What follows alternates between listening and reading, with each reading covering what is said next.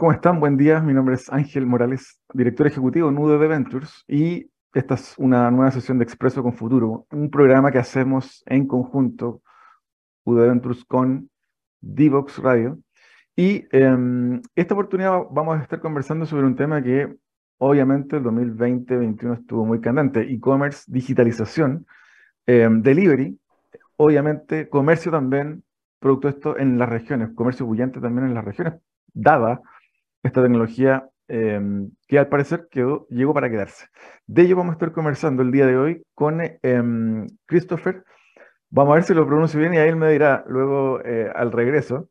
Teodoropoulos, que es parte de, o y CEO de eh, Tolip, que es esta super app chilena que está digitalizando el delivery. Al regreso de esta breve pausa, vamos a conversar con Christopher de delivery, digitalización de e-commerce, última milla y cómo el comercio chileno se ha visto impactado positivamente por la tecnología. Al regreso de estos breves minutos, ya estamos de vuelta. Divoxradio.com Codiseñando el futuro.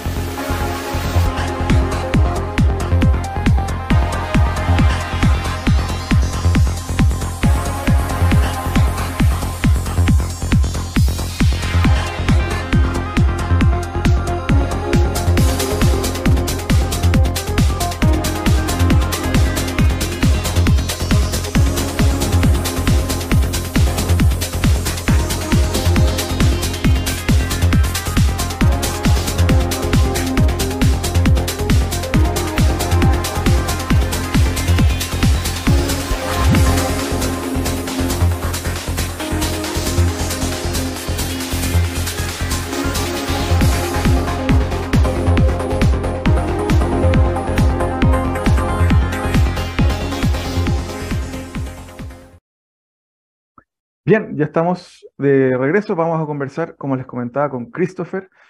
Em, Christopher, bienvenido a este programa. Muchas gracias, Ángel. Gracias a ti por eh, invitarme. Christopher, bueno, eh, siempre partimos eh, un poco conversando sobre em, cómo llegaste a Tolip, cómo diste con este proyecto, em, cuáles fueron tus primeros pasos, qué estudiaste, qué experiencias previas dieron camino a mm, este, este proyecto? Bueno, yo estudié Ingeniería Informática en Punta Arenas, en la Universidad de Magallanes, y, mm, y allá hice distintos negocios desde chico, de, todo tipo de cosas en la región, ¿no es cierto?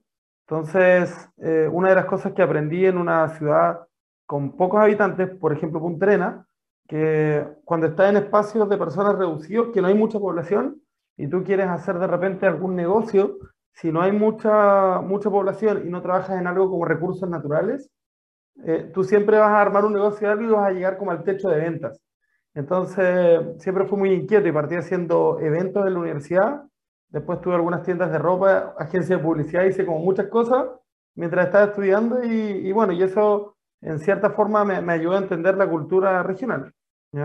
Y luego de eso, eh, llego a Santiago como ingeniero informático a trabajar particularmente en banca. Ahí estábamos haciendo un proyecto de migración de core bancario en el Banco Falabella y, y de repente eh, me sorprende brutalmente cómo es la vida de la gente ya con el smartphone, ¿no es cierto? Ya en ese tiempo, cuando sale primero el iPhone y la gente, estamos hablando de 2013 por ahí, y la gente empieza a utilizar eh, Uber, que es una aplicación que a mí por lo menos me voló la cabeza. ¿Por qué? Porque hacías un clic en el teléfono y te solucionaba un problema del mundo real. Eh, venía un auto a buscarte sin ningún tipo de roce o de fricción. Ya no era como las primeras aplicaciones que te resolvían, eh, en realidad no te resolvían algo como netamente digital, ¿no es cierto? Cuando empieza a ocurrir como esta fusión del mundo digital con el mundo físico, a mí esa me dijo, oye, esto tiene todo el sentido y, y la vida debería ser más digitalizada, pucha que sería fácil que todo se haga a través de una aplicación. Entonces ahí me empecé a obsesionar con el concepto de, ¿Qué, pasa si, qué pasaría si nosotros eh, con un clic resolviéramos todas las cosas de nuestra vida? Entonces, de ahí nace el nombre desde, desde aquel tiempo eh, to live, que significa para vivir, ¿no es cierto? Que pues, empecé a pensar cómo sería una aplicación que te resuelva todas las cosas. Y ahí empecé a pensar en verbos, eh, to eat, to go, en, un concepto como de superar ya hace un montón de años atrás. Y, mm, bueno, y hay un, un, conocido que le presté algunos servicios haciéndole una aplicación para, en ese tiempo, su local que se llamaba El Candelaria, que todavía está ese, ese local. Hace ya como nueve años atrás, le, le hice una app con un amigo eh, para digitalizar el acceso al, al local. Y entonces, eh, esta persona que era mi contraparte, el Marco Calle, me pregunta, oye, eh, ¿qué tienes en mente? O sea, encuentro increíble lo que hiciste, que no solucionaste este problema, ¿qué estás pensando que te gustaría hacer? Y yo le conté el proyecto todo en ese tiempo. Entonces, eh, juntamos un par de inversionistas más en ese tiempo, eh, Alejandra Konitsky, Marco Calle y Maxi Calle, que era su hermano, y juntamos cierto capital y dijimos, oye, ya, hagámosle super y llevamos un tiempo trabajando en, el primer diseño de la idea, y yo dije, oye, en realidad, ¿saben que Estaba apuntando demasiado alto, o sea, hacer una super app es complejísimo, tienes que conocer marketing, tener un montón de inversión, se requieren demasiadas cosas, así que pongámosle un stand-by a esto y mejor eh, desarrollemos software y aplicaciones para terceros para agarrar experiencia y ataquemos este problema más adelante. Entonces, como que quedó un poquito de stand-by y empezamos a, a, desarrollar eh, negocios, ¿no es cierto? Y ahí fue que creamos la empresa Aurolab, aurolab.cl, que se escribe aureo, larga.cl, que es una empresa netamente de lo que es desarrollo de software, eh, y que partió primero haciendo cositas con inteligencia artificial, machine learning, hace ocho años atrás. Y hoy en día esa empresa ya tiene 28 personas y la maneja mi socia Alejandra Konitsky. Y bueno, y ahí fue como, en cierta forma, mi escuela en todo lo que fue eh, más orientado a aplicaciones y, y trabajar con distintas startups y ir metiéndome al mundo. Y ya llegando a lo que es 2020, eh, parte la pandemia y, y, bueno, en ese tiempo eh, yo trabajé ahí con, con, dentro de Aurolab con Rodrigo Guantelicán y, y, y, Fabián Ramírez. Fabián venía de Groupon, era eh, arquitecto de integraciones en Groupon y estuvo en Chipit, Acid, Lab, Bitrack y en todas las startups que te imaginas de Chile en los últimos 15 años de, como de logística de e-commerce y Rodrigo que venía de, de Everis, que Everis es una empresa de, mm, bueno, NTT Data, es una de las consultoras más grandes de, de software y había sido premiado con el espíritu Everis entre 1800 personas por obviamente su desempeño. Y ahí en conjunto con, con Aurolab, que viene siendo como nuestro primer inversor, eh, bueno, estábamos con esta inquietud porque la pandemia nos contacta un gremio y me dice, oye Christopher, tú como eres de Punta Arenas y eres de tecnología y conoces el rubro, necesitamos urgente eh, que nos ayudes a digitalizar las ventas de delivery para los negocios de comida y, digamos, de retail. Entonces, así, así parte todo. Parte netamente por una necesidad, ¿no es cierto? La idea ya estaba desde antes, pero la necesidad en concreto ya golpea la puerta y es como necesitamos esto, 2020 no podemos vender. Eh, hay una sola aplicación de, de envíos, ¿no es cierto? Que nos cobra un 30% de comisión por venta sobre el margen bruto, lo que hace el negocio insostenible, y reparte solo a 3 kilómetros y es como, oye, esto no tiene pie ni cabeza para lo que la gente necesita en pandemia, que todo se vendió online. Entonces dijimos, bueno, eh, hagamos un piloto, hicimos un mínimo producto viable o MVP, como se conoce en la jerga, en donde la gente compraba en una página web productos y coordinábamos el despacho por WhatsApp. Entonces ahí vimos si realmente había una necesidad.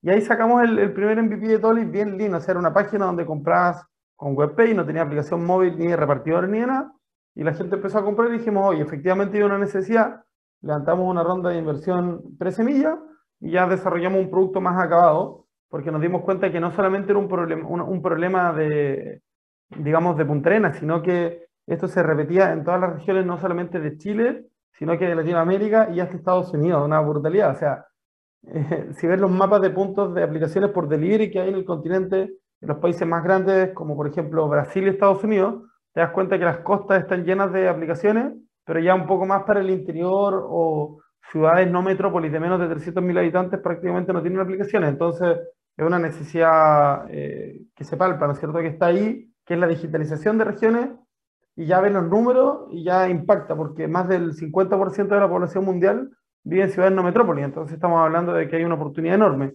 Pero sí tienes que entender la, como la, la idiosincrasia que se forma en regiones, de cómo se hacen negocios en regiones, de, de cómo eh, piensa la gente, ¿no es cierto?, de cómo es la cultura, y de cómo hacer un negocio rentable, porque todo lo anterior es muy bonito, pero cómo lo hace rentable, ¿no es cierto?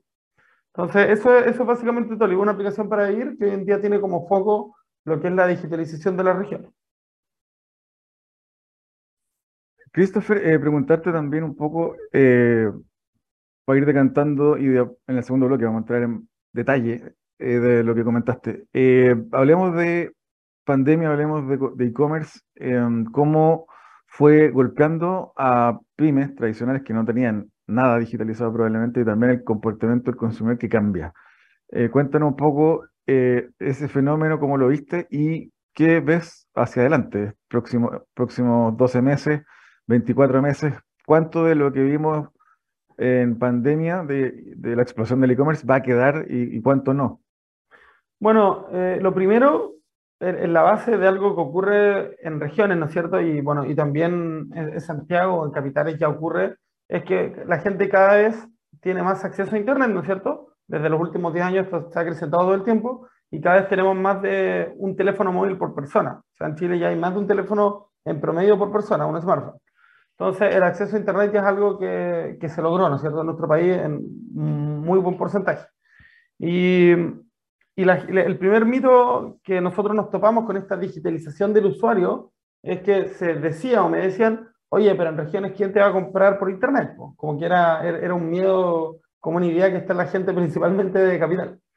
Y resulta que en regiones la gente es muy digitalizada, o sea, eh, yo te hablo desde el caso de, de Punta Arena, Facebook, desde el tiempo de, que parte la primera versión de Facebook, la gente eh, full conectada a Internet y, ocupaba también temas como IRC en ese tiempo. O sea, la gente siempre en regiones, eh, te estoy hablando de norte a sur, ha tenido esta necesidad de usar Internet, porque como tú tienes menos cosas en el mundo físico, ya, eh, por ejemplo, no sé, hay un montón de ciudades que no está McDonald's. Ya para, para que una base, ves publicidad de McDonald's todo el tiempo, o, de grandes marcas, o de ciertos malls que que hace años atrás no existían, y la gente eh, era, era bien curiosa con la tecnología en regiones, ya eso es así.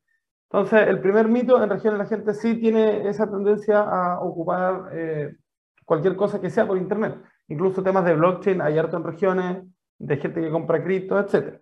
Y, lo, y en donde sí efectivamente hay una paralización desde antes de la pandemia fuerte es lo que es el comercio per se el, comercio en sí le cuesta digitalizarse, em, por alguna razón no, las pymes, ¿no es cierto?, no piensan digitalmente. Bueno, hay varios factores acá que, que generan eso. De partida, tienes menos empresas de tecnología en regiones, ya por una cuestión como, como de tamaño de mercado. Si tú que prestas un servicio, ¿no es cierto?, digital o un servicio físico que, que se relaciona con insumos tecnológicos, obviamente vas a poder escalar mucho más tu negocio si estás en zonas de mucha concurrencia poblacional. O sea, la, ya sea que arriendes un local o que, inviertas en un desarrollo digital, vas a tener un mayor público al que llegar sin invertir mayor cantidad de dinero, ¿no es cierto? En publicidad y todo, porque hay mucha gente. Entonces, en regiones pasa un poco eso, que desde como de la oferta de servicios tecnológicos eh, se ve mermada. Yo, por ejemplo, salgo de ingeniería informática en la Universidad de Magallanes y no había ninguna empresa de software en la que yo pudiese trabajar. Entonces tuve que sí o sí irme a trabajar en corporativo, ¿no es cierto? En, trabajé en un frigorífico, frigorífico Simonovich, ahí con temas de procesamiento de carne de cordero principalmente, haciendo un RPI, pero no había como una empresa como por ejemplo mis mismos pares que se fueron inmediatamente desde Punta Arenas a Santiago, tenían empleo inmediato en empresas de servicios tecnológicos. Entonces, esa es la respuesta. ¿Por qué está menos digitalizada la PyME? porque hay menos empresas que prestan servicios de digitalización. ¿La gente tiene problemas de digitalización? No, es solamente más las empresas, ya las pymes. Sobre todo las pymes que les cuesta más, son pulpo, ¿no cierto?, de todo.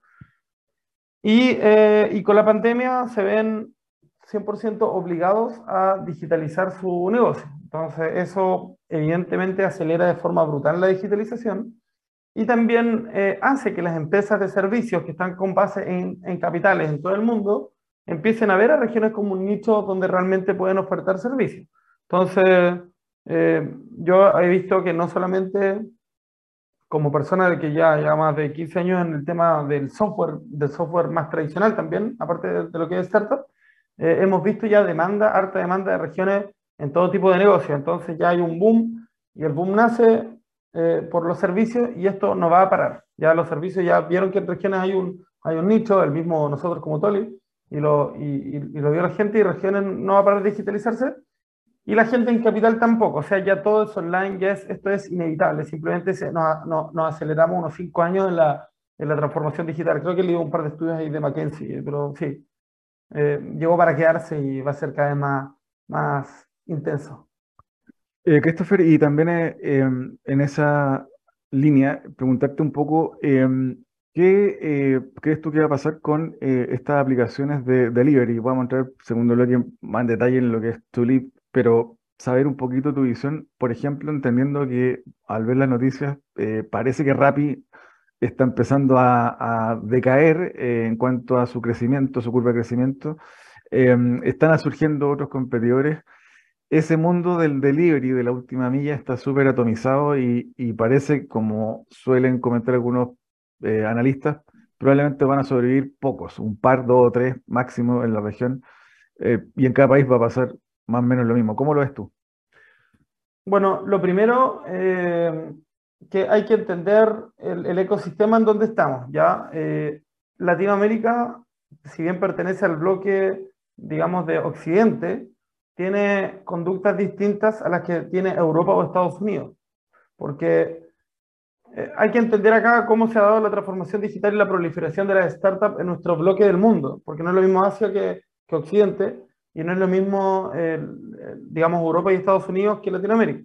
Entonces, cuando tú creas una startup o, cuando se crean startups hace 10 años en como un Spotify o un, o un Facebook o un Uber, ¿no es cierto? Recibían montos de inversión realmente brutales, porque estamos hablando de que fue después de la, de la crisis del 2008 y había una impresión de dinero brutal en, los, países del norte, entonces eh, había mucho acceso a capital y a fondos de inversión que proliferaron por todos lados. Entonces alguien solucionaba un problema, un solo problema, y recibía eh, ni siquiera millones, cientos de millones o miles de millones de dólares en inversión para, para resolver una vertical de negocio, lo que les permitía escalar muy rápido y algo de ese como chorreo llegó a Latinoamérica cuando obviamente abre Uber, el mismo SoftBank que al final invierte o dirigir en Rappi y, llega parte de ese chorreo, ya que es un chorreo en cierta forma no tan desmedido como el que ocurre en Estados Unidos y Europa. Entonces tiene ese fenómeno de que se digitalizan las capitales de Latinoamérica sobre todo. ¿ya? Pero eh, Latinoamérica no es lo mismo que Asia, como, como bien eh, siendo quizás repetitivo, pero porque acá no tenemos la misma cantidad de fondos de inversión y los mismos volúmenes de inversión por startup que, que en un Estados Unidos, por ejemplo, ¿no es cierto? Quizás en Europa sí un poquito más chica de repente la inversión, en España más atomizada, pero en general la plata que se mueve obviamente es mucho más grande ya. Y, y en, Asia, ¿qué es lo que pasa? En Asia tú tienes eh, bastantes países de, de ingresos medios bajos, quizás similar como Latinoamérica, y en Asia no tenían tantos fondos de inversión tan brutales como lo que había en Latinoamérica. Entonces, ¿qué fenómeno de transformación digital ocurre en Asia? Tú tienes las la llamadas super apps como por ejemplo eh, GroupHub o, WeChat, que, que son de, verdad super apps, que lo que hacen es solucionar primero una problemática en común. Por ejemplo, en el caso de WeChat, lo que es el chat y los pagos online. Eh, en el caso de GroupHub, GroupHub, es como una función entre Uber, eh, Rappi y distintas aplicaciones. Entonces, lo que hace WeChat eh, marca un poco la pauta de qué hacer en países de ingresos medios bajos. Eh, en GrooveHub, perdón, en, WeChat tú puedes publicar aplicaciones de terceros dentro de WeChat. ¿Y entonces, ¿qué permite eso? Que tú tengas que, como programador, ¿no es cierto?, como emprendedor digital, tengas que quemar menos dinero en marketing, porque accedes a la red de usuarios que tiene WeChat. Por lo tanto, eh, tienes que gastar mucha menos plata, ¿no es cierto?, para acceder a volúmenes de usuarios.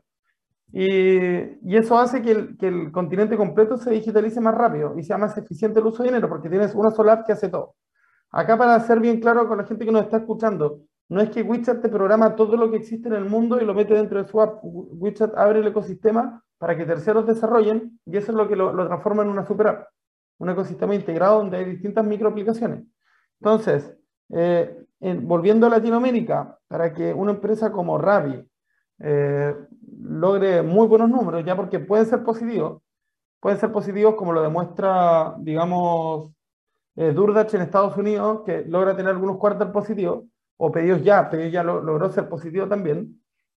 Pero fíjense que acá hay una, una especie de irracionalidad, porque creas una tremenda plataforma que, que resuelve todo el tema de la seguridad de datos de los usuarios que se registran, que te resuelve el pago, que te resuelve algo muy complicado que es la entrega en tiempo real de las cosas, ¿ya? Pero solamente al enfocarse en una vertical principal, que es la de delivery, tienes una frecuencia de compra por usuario que, que en pandemia era de 2,4 por mes y post pandemia es de 1,9 compras por usuario al mes. Entonces tienes una infraestructura enorme solamente para hacerle dos ventas al usuario. ¿ya? Rappi intenta hacer este tema de multiverticalidad y agrega temas de turismo, pero el usuario que te compra un delivery de doggies no necesariamente te va a comprar un, un, avión a Punta Cana. Entonces, como que no hay mucha sincronía entre esas verticales. Rappi, si logra abrir, hacer un ecosistema abierto donde otras aplicaciones puedan eh, desarrollarse, podría lograr números azules porque podría digitalizar más rápido el continente y generar otro ingreso. Parece que no lo va a hacer. Yo lo que he visto es que se están tirando más como herramienta de publicidad, ya, pero lo veo complicado lo de ellos. Eh, Delivery con lo que he pedido ya, me gusta lo que están haciendo, lograron ya números positivos, eh, sacaron su otra multivertical, multivertical, que es la de, mm, o su otra vertical, que es la de envíos a domicilio como tipo almacén con productos propios, y tiene sentido porque están reutilizando su infraestructura, por ahí les está yendo bien. Rappi también lo tiene, pero creo que Pedidos ya está más fuerte y, da un muy buen servicio. Entonces, creo que la respuesta es que si Rappi no se reinventa, yo creo que puede verla complicada. Ahí el, el, contexto, no sé si lo expliqué bien. Sí, está perfecto, Christopher. Te quiero invitar a una breve pausa, un par de minutos. Vamos a volver a conversar de Tolip, también de tendencias, desafíos para la industria y eh, qué, viene también para ustedes en, en, los próximos 12 meses. Vamos a un par de minutos de pausa y ya estamos con Christopher de Tolip. ¿Quieres ser un protagonista?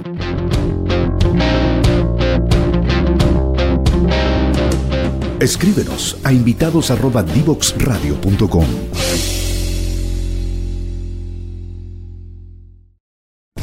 Síguenos en las redes sociales, Instagram, Twitter, Facebook, LinkedIn, como arroba Divox Radio, como arroba Divox Radio. Bien, ya estamos de vuelta para seguir eh, trabajando con eh, eh, Christopher. Christopher de Toli, cuéntanos un poquito, Christopher, de qué trata Toli, para quienes no conocen, me tocó ir a un evento, eh, usé la me llegó la aplicación, me llegó una, invitación que se, creo que se me integró al, calendario. Cuéntanos un poquito, porque entiendo que no solamente es eso, eh, tiene otras eh, usabilidades. Cuéntanos un poquito de qué trata. Bueno, Toli parte como marketplace de regiones con entrega de última milla, donde los, las pymes o los comercios pueden crear su tienda, subir sus productos, vender online y tener el servicio de reparto que entrega Tolip. Ya partimos en Punta Arena y así fuimos digitalizando otras ciudades como Chillán, eh, de la Quinta y, bueno, y, algunos otros espacios. Y cuando ya empieza a, ya, ya en realidad 2021, el segundo semestre, nosotros decimos, oye, es probable o es 100% seguro que las restricciones de COVID bajen. Entonces, dijimos, eh, ¿cómo podemos rentabilizar más eh, nuestra aplicación prestándole, general, generándole un valor al usuario final? Y ahí fue que dijimos, oye, eh, ¿por qué no vendemos entradas para eventos en nuestra aplicación? Porque hay, hay, nos dimos cuenta que hay entre 3 y 5 productores cada 100.000 personas que tienen mala, poca o nula digitalización en regiones porque nadie le ofrece servicios, como comentaba anteriormente, y, y comenzamos abriendo esa vertical. Y entonces ¿Qué ventaja tenemos con la competencia allí y qué valor le damos al usuario? Bueno, de partida al tener aplicación móvil, que la gente la usa para comprar sus cosas por delivery, nosotros también, eh, para el productor que trabaja con nosotros, somos una herramienta de publicidad porque enviamos una push notification y le ayudamos al productor a vender sus tickets. Entonces, ya eso nos diferencia de que no solamente le estamos digitalizando la venta, sino que también estamos llegando a sus clientes finales y, generándole un valor. Y la persona, por otro lado, al, confiar ya en la aplicación, en la marca, compra con su tarjeta grabada con un solo clic la entrada de eventos. Entonces, bueno, empezamos a, hacer esta, eh, a ofrecer este servicio y eh, nos empezó a ir bien con, con la vertical de eventos. Eh, como tiene menos costo también de inversión y todo, simplemente contacta al productor y, y genera la venta de tickets. Y nos empezamos a expandir rápidamente eventos en otras ciudades de Chile. Ya entonces Dentro de esos eventos, eh, el, que tú mencionas, Ángel, justamente fue el, de, el que fue en el Sky Costanera y, claro, y ahí, em, ahí simplemente eh, digitalizamos lo que fue el acceso y la gente puede inscribirse directamente por un link y obtener su código QR sin registrarse en la aplicación o puede bajar la aplicación y obtener sus tickets de forma mucho más fácil con la aplicación descargada. Entonces, como que nuestra, nuestra vertical B, de alguna forma, eh, impactó tan positivamente en, los productores que se, ha empezado como a expandir esa, esa vertical, sin que sea nuestra vertical principal. ¿ya? Así que es un poco la historia. Entonces, ¿qué se hace en Tolip? Se compra delivery en regiones y también se puede comprar en cualquier parte de Chile, se pueden digitalizar eventos ya sean corporativos o, eventos ya más relacionados con conciertos, fiestas, etc. Christopher, eh, cuéntanos también eh, qué tipo de clientes comúnmente tienen ¿Qué tipo de servicios eh, tienes pensado también para futuro desarrollar o qué tienen en el, pipeline? Eh, cuéntanos un poquito de, de, ello.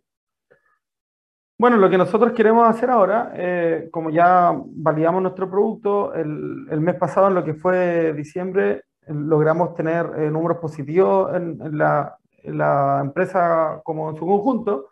Eh, básicamente ahora estamos haciendo una ronda de inversión semilla que tenemos un, una, una, parte de la ronda abierta por la plataforma Aper, que se escribe eh, uper.co, aper.com, donde la gente puede invertir desde 500 mil pesos y adquirir acciones de nuestra aplicación, dinero que estamos recaudando para digitalizar hasta 10 ciudades en Chile, replicando lo que hicimos en Punta Arenas, en Chillán y en Quilpué, por, por todas las, las 20 ciudades más pobladas de Chile, y, eh, y queremos hacer un piloto de nuestra aplicación en México, justamente también en región de México, no, en el DF, para, para, validar de que esta problemática y demostrar que no solamente está en Chile, sino que también está en otros mercados.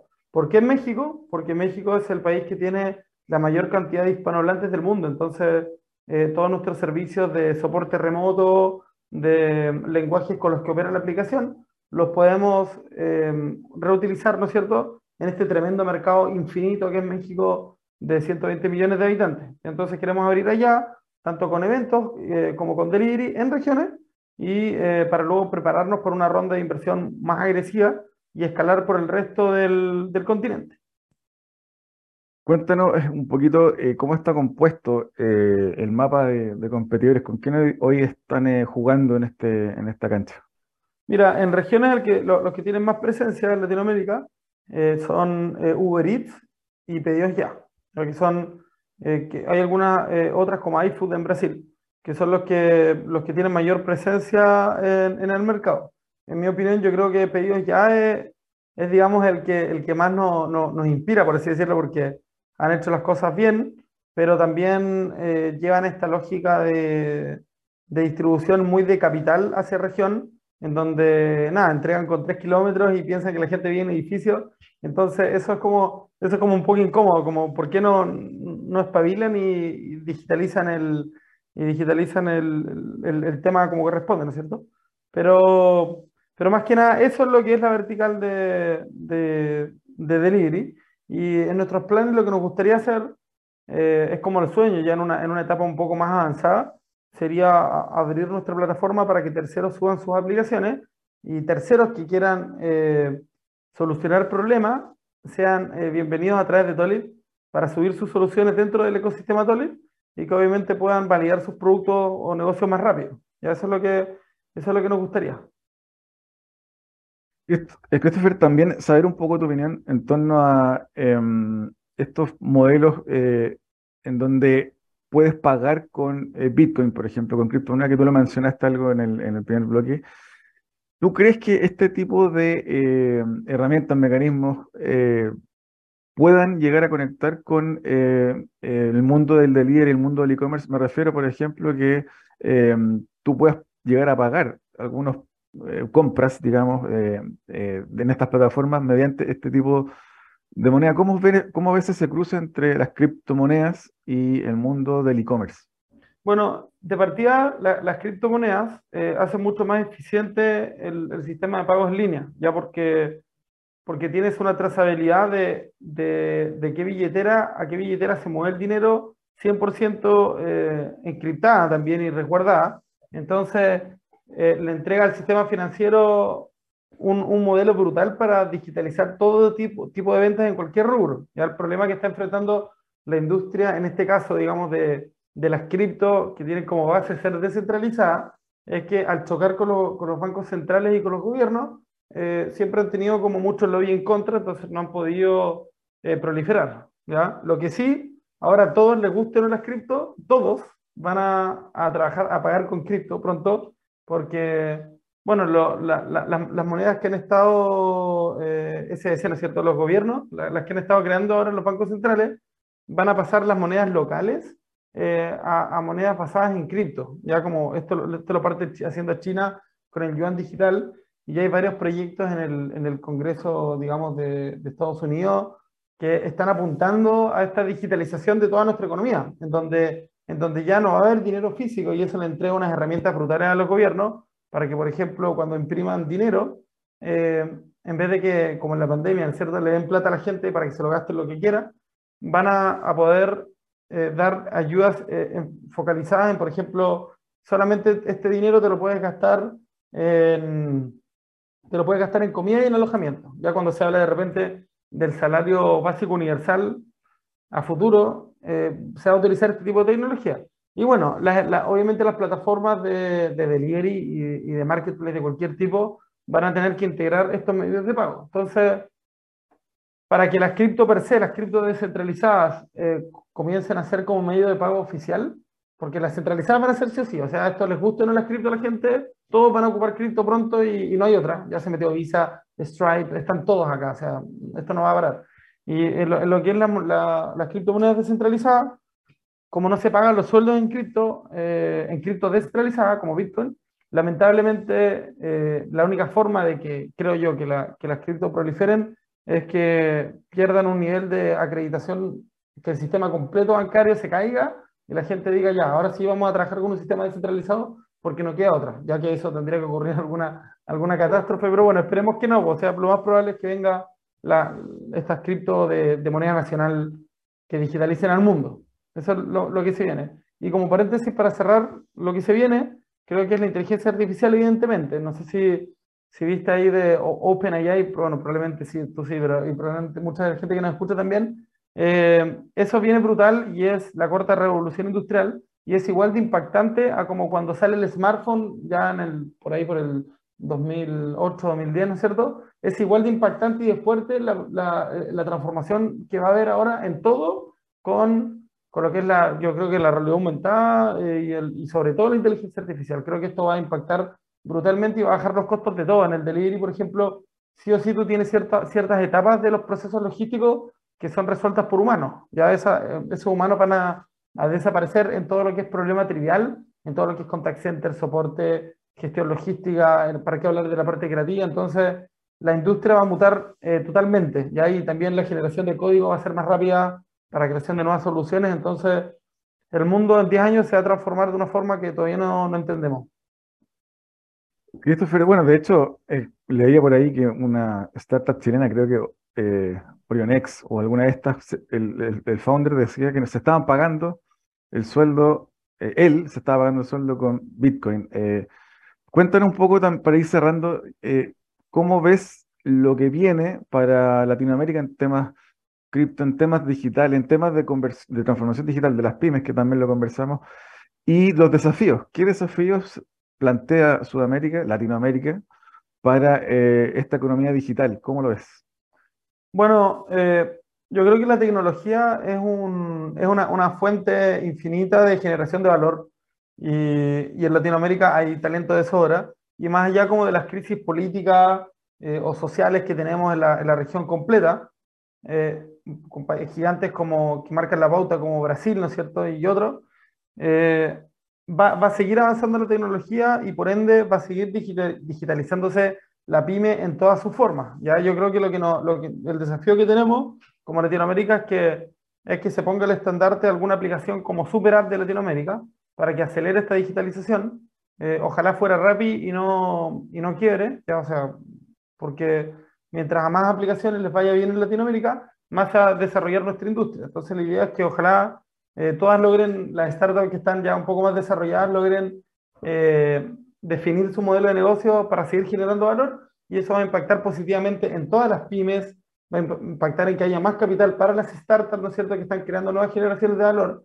Y yo creo que un poco el, el, el, el mensaje o la guía de esto es ir eh, apuntando a, crear soluciones que resuelvan problemas no atendidos. Ya, o sea, que la gente que nos escucha, que también son emprendedores, que traten de no resolver cosas que ya están resueltas, porque ahí, eh, a menos que genere una disrupción en esa industria, porque ahí si no, eh, se van a pisar la cola con otros y, no, y, van a perder mucho tiempo. Entonces, le voy a buscar ahí una quinta pata al gato, por así decirlo, en algún servicio, eh, para que impacte positivamente en la, economía y, en el desarrollo de nuestro continente, que tiene un potencial, yo creo que, limitado, tanto por los recursos naturales, eh, por la, creatividad de su gente. Ya, imagínate tú mismo, Ángel, que estás en, en, en UDD y estás haciendo también este programa generando más valor, o sea, hay una creatividad desmedida, yo creo, acá en la región y eso es lo que vamos a ver en los próximos años y nos vamos a sorprender con muchas muchas startups nuevas porque nuestro ecosistema está virgen.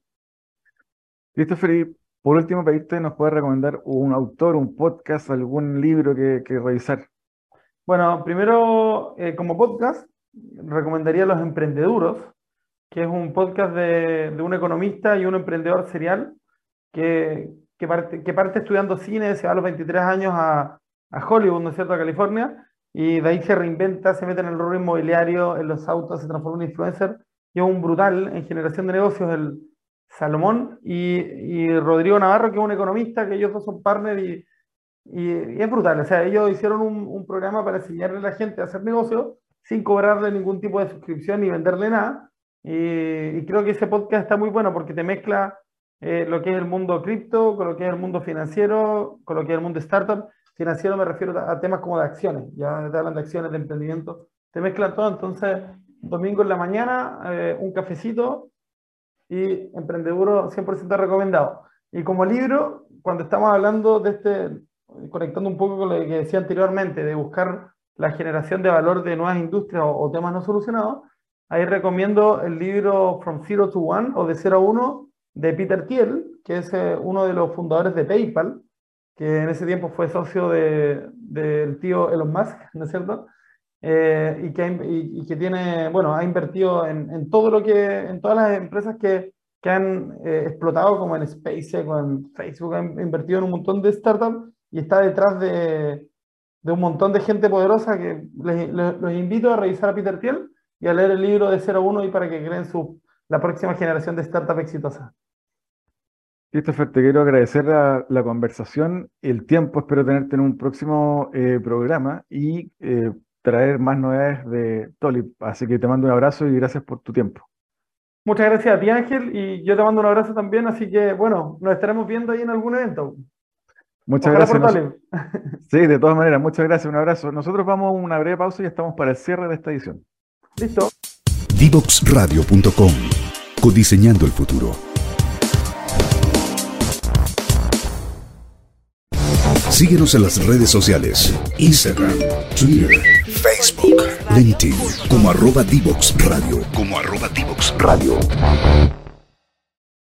Bien, ya estamos de vuelta para cerrar esta edición del día de hoy de Expreso con Futuro. Estuvimos conversando con Christopher, CEO de Tolif, una super app que eh, está involucrada en el mundo del e-commerce, del delivery, eh, de la digitalización también de empresas que no lo estaban y esto realmente eh, impacta finalmente en productividad. Lo hemos hablado en otros programas, de que finalmente cómo uno debiese entender el impacto de un proceso de transformación o de digitalización es efectivamente en mejoras productivas, tanto para productores como para, consumidores. Y en esa línea, eh, hoy nos acompañó Christopher eh, para conversar en torno a Tolib.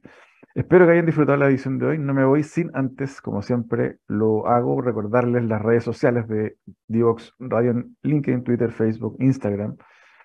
Y por, eh, supuesto en www.divoxradio.com pueden revisar todas las ediciones anteriores de este y otros programas en formato podcast para que no pierdan nuestro rastro. Les mando un abrazo y será hasta una próxima edición de Expreso con Futuro, un café necesario. Chao, chao. you.